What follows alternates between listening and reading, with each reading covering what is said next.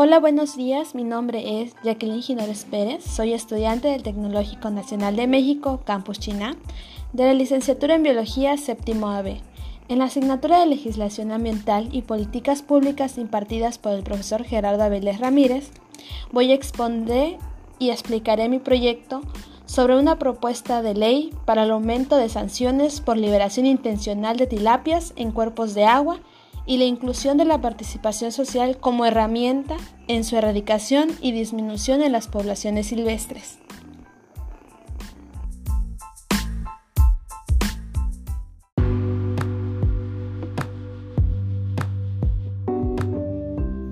¿Cuál es el objetivo de la ley? Facultándome de acuerdo a la Ley General del Equilibrio Ecológico y Protección al Ambiente, LEGEPA, basado en las actividades acuícolas que pueden poner en peligro la preservación de una o más especies nativas o causar daños en los ecosistemas, se buscará implementar en las estrategias nacional sobre especies invasoras en México del año 2010 la participación social como estrategia para la disminución y erradicación de la tilapia en ecosistemas acuáticos silvestres y aumentar cuantitativamente las multas a los responsables, y se buscará soluciones al daño ocasionado.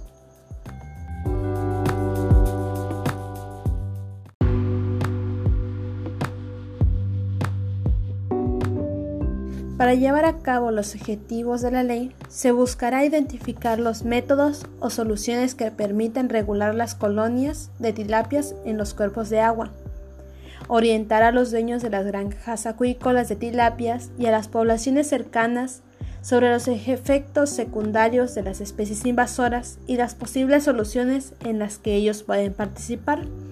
Realizar un análisis de las multas y sanciones para la modificación o aumento de acuerdo al daño ocasionado.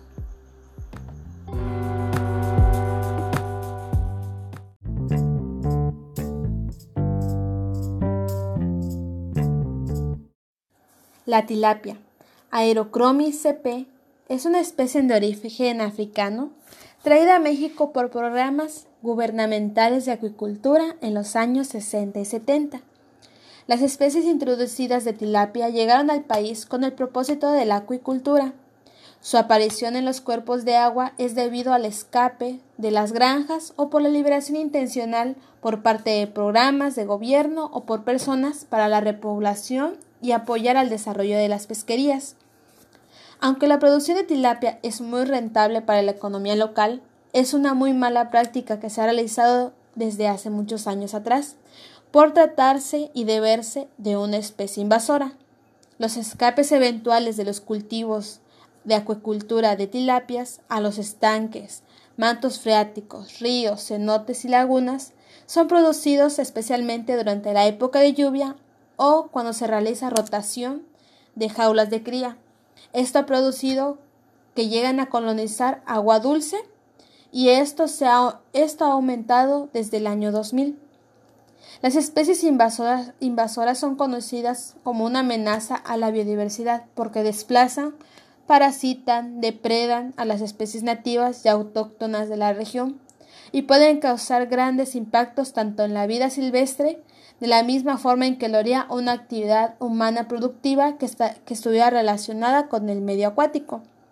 Debido a que Aerochromis se reproduce a una tasa tan rápida que llega a sobrepoblar los ambientes acuáticos, compitiendo con las especies nativas. Esta pérdida de biodiversidad conduce a la erosión genética y la mayor susceptibilidad de enfermedades por parte de las especies nativas.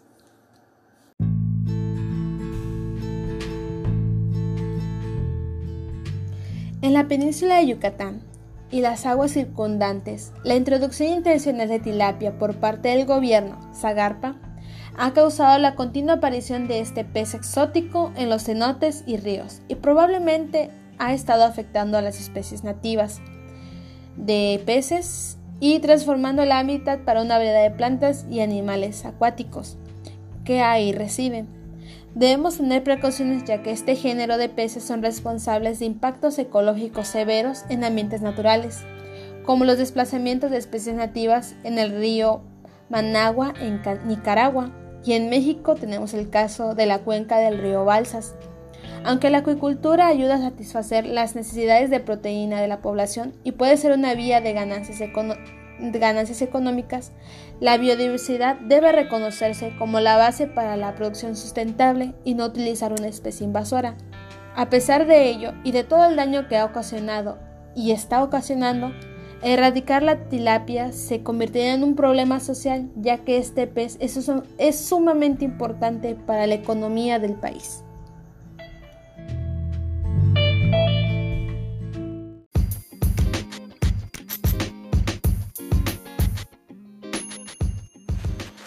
Las violaciones a los preceptos de la Ley General de Vida Silvestre, su reglamento, las normas oficiales mexicanas y además disposiciones legales que de ellas deriven,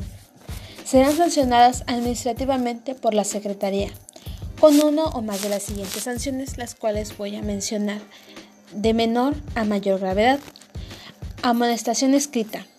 multas, Suspensión temporal, parcial o total de las autorizaciones, licencias o permisos que corresponda.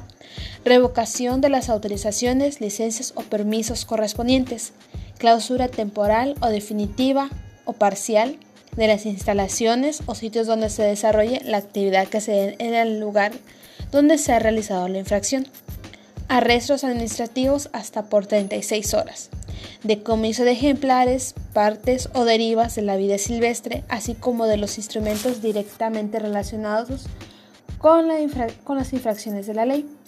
y pagos de gasto de depósito de ejemplares o bienes que con motivo de un procedimiento administrativo se hubieran erogado. Todo esto va a depender mucho del daño ocasionado o, si, o cómo se llevó a cabo este daño y serán otorgados dependiendo sea el caso.